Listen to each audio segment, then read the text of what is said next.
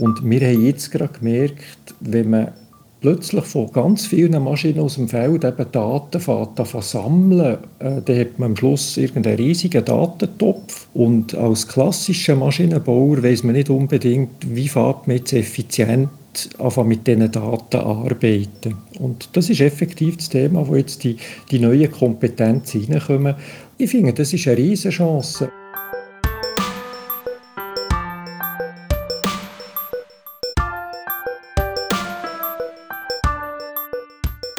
Guten Morgen, Chefin, guten Morgen, Chef. Das ist der Podcast von Swissmem, einem Verband der Maschinen-, Elektro- und Metallindustrie der Schweiz.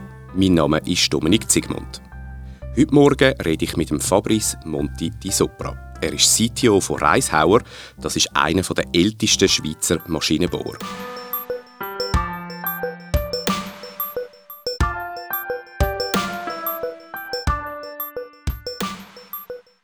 Fabrice, ich schaue auf die Uhr, es ist 6.30 Uhr am Morgen. Wieso fängt dein Arbeitstag eigentlich schon so früh an? Guten Morgen, Dominik. Ich äh, freue mich, mit dir zu reden.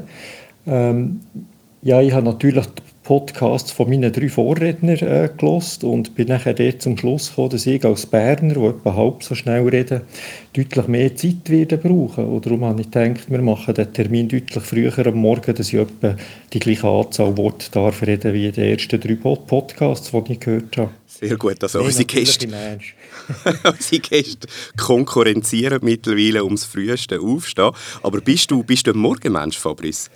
Nein, jetzt im Ernst. Ähm, ich, ich stehe am Morgen sehr gut auf. Ähm, ich fange am liebsten zwischen sechs und sieben an. Es ist auch so, dass mir die Aufgabe unglaublich Freude macht. Und ähm, die ersten ein bis zwei Stunden am Morgen, also so vor der achten, sind die Stunden, wo ich wirklich gestalterisch noch etwas machen kann. Und nachher kommt so eher die operative Hektik, wo ich auch gerne mit meinen Leuten zusammen bin und Probleme zu lösen habe. Und das zieht sich nicht durch, fast bis zum Feierabend. Der Fabrice Monti di Sopra ist also CTO, das heißt Chief Technology Officer und als das ist er verantwortlich für die technologische Entwicklung bei Reishauer. Das Familienunternehmen ist bereits im Jahr 1788 gegründet worden und ist in Wallisellen im Kanton Zürich daheim. Es ist führend in der Produktion von Maschinen, die Zahnräder schleifen. Der Fabrice hat Mathematik und Physik an der ETH studiert und sein Doktorat an der EPFL in Lausanne abgeschlossen. Vor Reishauer hat er mehrere Industriebetriebe geleitet und ist Mitglied von verschiedenen Verwaltungsräten. Fabrice, wie gesagt, du bist Chief Technology Officer, das tönt irgendwie sehr, sehr lässig und so, wie wenn du den ganzen Tag dich könntest mit neuen Technologien beschäftigen, mit Erfindungen beschäftigen. Ist dem wirklich so?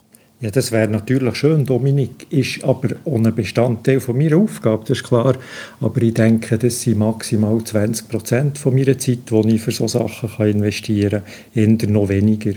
Ich, erachte auch mehr als meine Aufgabe, ähm, meinem Team die bestmögliche Arbeitsumgebung zu bieten und darum zu schauen, dass sagen wir, administrative, organisatorische Aufgaben hauptsächlich bei mir sind und dass sich wirklich mein Team um das kann kümmern kann. Ähm, darum, ich glaube, mit diesen 20 Prozent äh, pro Woche, wo ich vielleicht auf technologischen Themen kann arbeiten kann, bin ich schon sehr äh, zufrieden.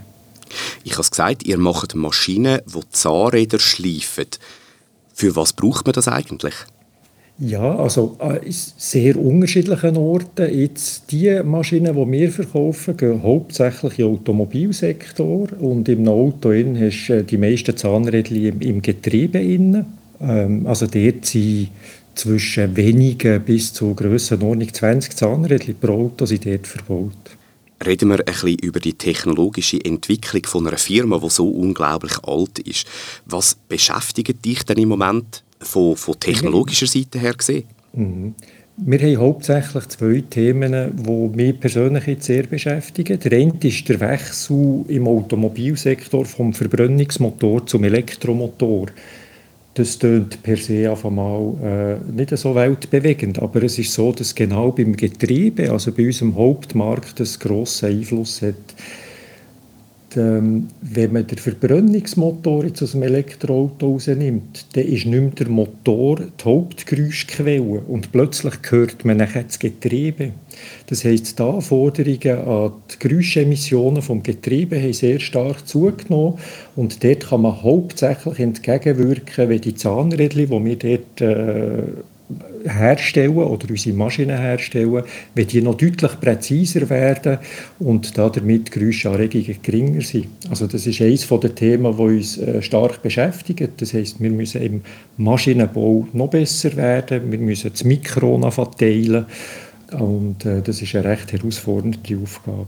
Und das zweite Thema ist sicher das ganze Thema komplex Digitalisierung. Also der hat hier im Maschinenbau hat Einzug äh, eingehalten und ähm, es ist sehr ein anspruchsvolles ähm, Thema, weil wir ja sehr klassische Maschinenbauer sind und dort etwas komplett Neues auf uns zukommt. Zwei Riesenthemen, zwei sehr spannende Themen. Reden wir doch über die Digitalisierung. Jetzt Digitalisierung, das ist ja etwas, wo die meisten Leute ähm, vielleicht auf dem Smartphone erfahren, wo mit IT zu tun hat. Aber bei euch Digitalisierung und Maschinenbau, wie, wie geht das überhaupt zusammen? Ja, das ist eben genau die, die grosse Herausforderung und der sehr schöne Wechsel, wo wir heute drin sind. Also man hat herausgefunden, und ich bin auch fest davon überzeugt, dass Digitalisierung stark wird dazu beitragen, dass wir noch mehr Kundennutzen generieren können. Also das heisst, wir können die Zahnräder von unserem Kunden auch dank Digitalisierung noch besser machen. Und ähm, Darum, ich glaube, heute gibt es keinen Weg mehr, auch als Maschinenbauer rundum, dass man in das Thema Digitalisierung sehr stark investiert. Schauen wir doch kurz an, was das ganz konkret bei euch bedeutet. Wenn du sagst Kunden nutzen, kannst du uns erzählen, ein bisschen aus dem Betrieb, was heißt denn Digitalisierung ganz genau? Ja, es gibt ich tue es gerne probieren zu unterscheiden in zwei Themen. Das eine ist so ein bisschen die interne Digitalisierung und ähm, da werde ich nicht zu gross darüber reden. Das ist das, was ja alle Firmen durchmachen. Also man probiert Prozesse effizienter zu machen, mit weniger Papier auszukommen. Ähm, also für mich ist das der ganz interne Prozess, der so ein bisschen um die ERP, SAP-Welt gebildet wird. Das Zweite, was für mich ist, ist der, der schwieriger, aber mindestens der gleich wichtige Teil, das ist wirklich im Sinn von unserem Kunden zu digitalisieren, also Produkte anzubieten, die unserem Kunden Mehrwert generieren, damit er seinen Job besser erfüllen kann. Und was heißt das jetzt ganz konkret auf die Maschine bezogen? Ja, also wir haben zum Beispiel dort ein System entwickelt, äh, wo einfach eine Kombination von, ich sage mal, Sensorik, Informatik, Software äh, plus viel Intelligenz ist, wo den Zustand der Maschine kann erfassen kann. Also einerseits kann die Maschine uns sozusagen über digitale Signale sagen, wie es ihr geht.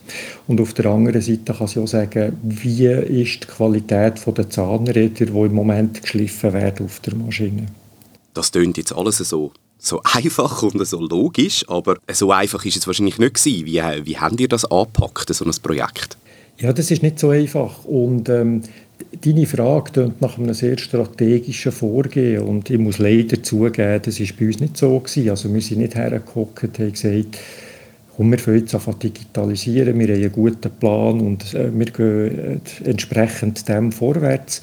Bei uns sind ganz viele interne Initiativen entstanden. Einerseits aus Ideen vom Kunden, aber hauptsächlich, denke ich mal, Ideen von, von den sehr guten Mitarbeitern, die ich äh, hier Firma darf führen und die haben nachher äh, selber Themen entwickeln und irgendwann hat man nachher so eine wie soll ich sagen, so ein Puzzle an ganz vielen Digitalinitiativen, die in der Organisation laufen.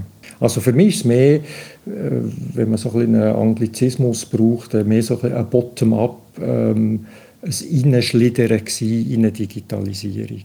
Du hast gesagt, es ist sehr viel darum gegangen, eben auch solche Ideen, Ideen ein bisschen fliessen lassen. Ähm, aber du als Chef, oder, hast denn du irgendwann mal müssen sagen, ja, diese Idee ist jetzt besser als die andere, oder haben die Teams das einfach können mal machen Wie war das bei euch?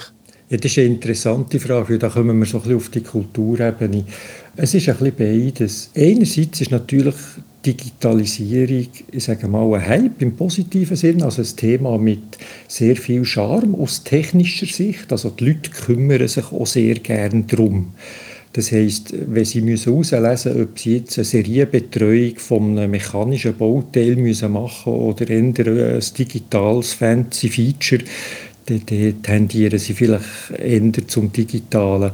Das führt aber wirklich dazu, wie du gesagt hast, äh, man muss es mit der Zeit lenken, ohne dass man jede Initiative im Keim abwürgt. Also das ist für mich so eine, Gratwanderung, wo man sagt, also Freiheiten muss man geben, damit die guten Ideen auch entstehen können und die gute Idee auch mal können zeigen dass sie funktionieren, also so mit einem Prototyp. Aber auf der anderen Seite haben wir natürlich Tagesgeschäft, wo wir auch abzuwickeln haben.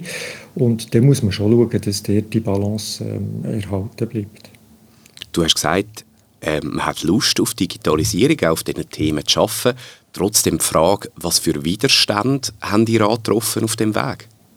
Das finde ich noch eine schwierige Frage äh, zu beantworten. Ähm, aus Sicht Mitarbeiter oder für mich als CTO haben wir nicht grosse Widerstände gehabt, würde ich sagen. Das Thema ist eher entstanden, nachdem wir so die Puzzlesteine an verschiedenen Digitalisierungsthemen hatten, dass man das probiert zusammenzufügen zu einem Bild, das zusammenpasst die Digitalinitiative hat eine Tendenz, wenn sie so wie Pilzchen zum Boden aussprießen, dann ist es noch schwierig, die wieder zusammenzubringen. Das heisst, irgendwann muss man eine gewisse Ordnung in das Thema hineinbringen. Und das ist durchaus anspruchsvoll. Und das zweite Thema ist, wir sind natürlich aus der Technik heraus sehr digital affin, aber wir sind jetzt gerade am Lehren und haben noch einen Weg vor uns, dass ja die ganze Organisation muss parat sein also wenn wir so ein digitales Produkt entwickeln, wo eben kann sagen äh, wie das es einer Maschine geht im Feld draussen beim Kunden, dann muss ja das irgendein schon der Service können bedienen. Unsere Produktion muss das können installieren. Unsere Anwendungstechniker müssen die Tools auch können nutzen. Das heißt, die ganze Organisation muss das können aufnehmen. Und jetzt gerade bei Reishauer haben wir zum Beispiel ein bisschen unterschätzt, wie viel Zeit und Aufwand das das eigentlich braucht, also die gesamte Organisation auch vorzubereiten auf die digitalen Themen. Du hast gesagt, jeder hat etwas mit Digitalisierung zu tun. Am Schluss hat das auch Auswirkungen auf das Profil bei den Mitarbeitenden. Das heißt, was für ein Profil das ihr sucht, sind denn heute Digitalisierungskompetenzen wichtiger geworden, auch bei einem Maschinenbauer? Ja, ich sehe das definitiv so. Also man sieht es schon äh, in der Ausbildungslandschaft, wo ich zum Teil ein bisschen tätig darf sein. Also es gibt neue Lehrgänge, Data Analytics und so weiter. Also, und ich sage jetzt mal, vor fünf Jahren hat man das noch mit leichtem Stirnrunzel angeschaut und heute ist man so weit drin, dass man merkt, das geht nicht ohne die. Bei uns ist es effektiv auch so gewesen. Also man merkt jetzt, dass man neben dem klassischen Maschinenbau und sagen wir der Softwareentwicklung, unter Softwareentwicklung verstehe ich mehr die Software, wo die Maschine, ähm, wie soll ich sagen, die Maschine zum Bewegen bringt, also die Bediensoftware, ähm, Dachskinematik, NC und so weiter.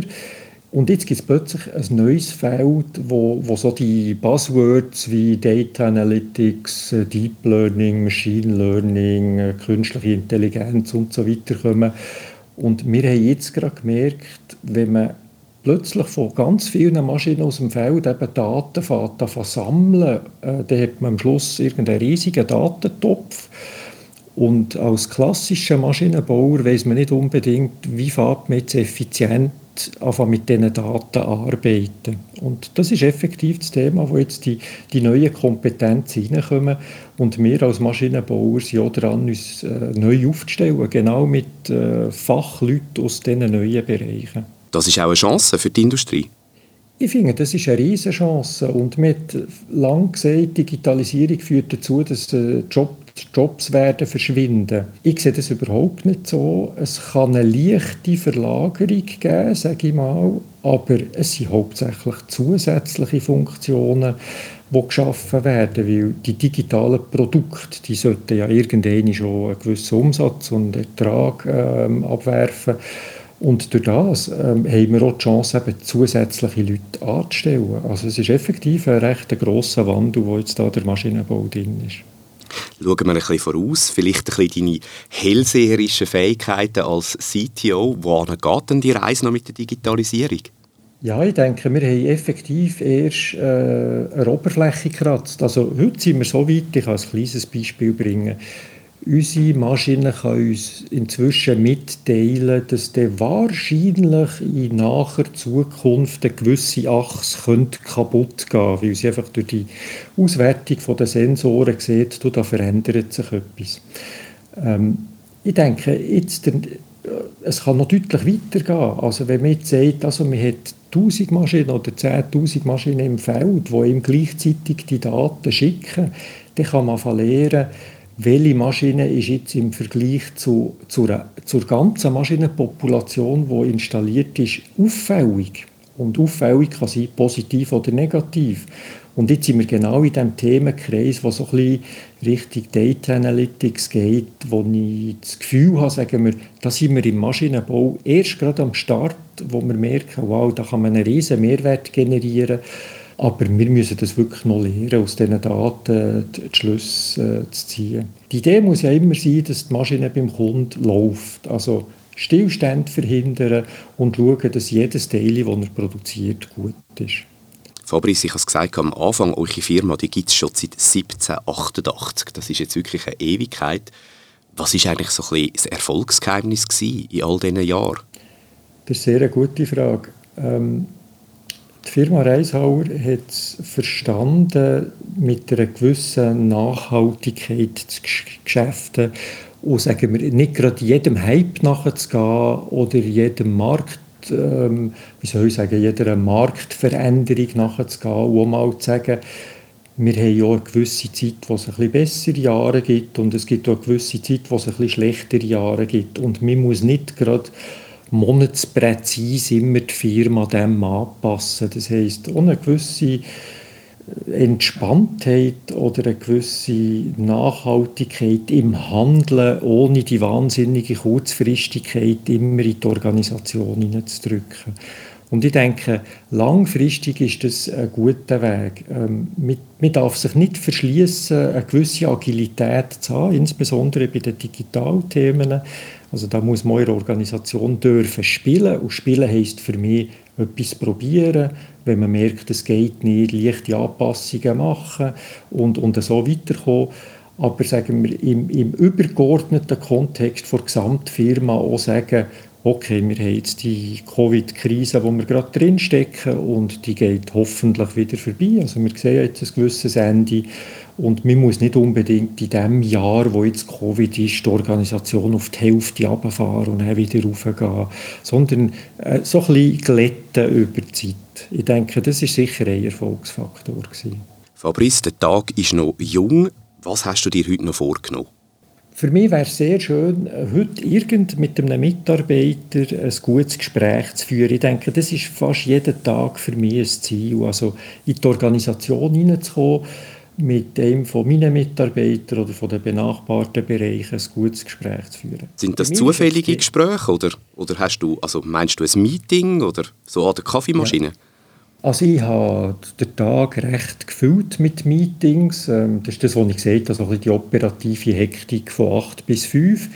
Das sind nachher meistens sehr zielgerichtete äh, Meetings. Dort habe ich selten die Chance, dass ich Meetings habe, wo wir sagen wir, sehr, die sehr zukunftsgerichtet sind, wo man sich Gedanken macht, okay, wo will die Firma her oder was müssten wir jetzt investieren. Und das, was du sagst, das sind manchmal wirklich Kaffeegespräche. Also wenn ich am Abend kann und sagen, ich habe heute mit irgendeinem Mitarbeiter geredet, der jetzt noch nicht weiß mit welchem, und der hat mir etwas erzählt oder wir haben uns zu etwas umgetauscht, wo mir hat geholfen, sagen wir, auf, auf dem Entscheidungsweg, wo wollen wir die Firma herbringen, wieder einen gewissen Puzzlestein an den richtigen Ort zu rücken.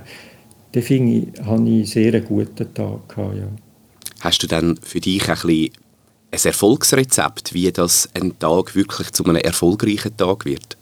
Ja, bei mir persönlich sage ich, mein Leben besteht so ein aus drei Standbeinen. Einerseits habe ich den Sport, der mir wichtig ist, auf der anderen Seite die Familie mit drei Kindern und sehr lieber Frau ähm, und auf der dritten natürlich der Job. Und ich sage immer, jeden Tag probiere ich auf diesen drei Säulen etwas aufzubauen. Also für mich ist sehr erfüllter Tag, wenn ich das Gefühl habe, ich kann der Firma dazu beitragen, dass wir einen Schritt weiterkommen. Im Sport, wenn ich mich bewegt habe, geht es mir deutlich besser und bin ich energetisch ausbalancierter.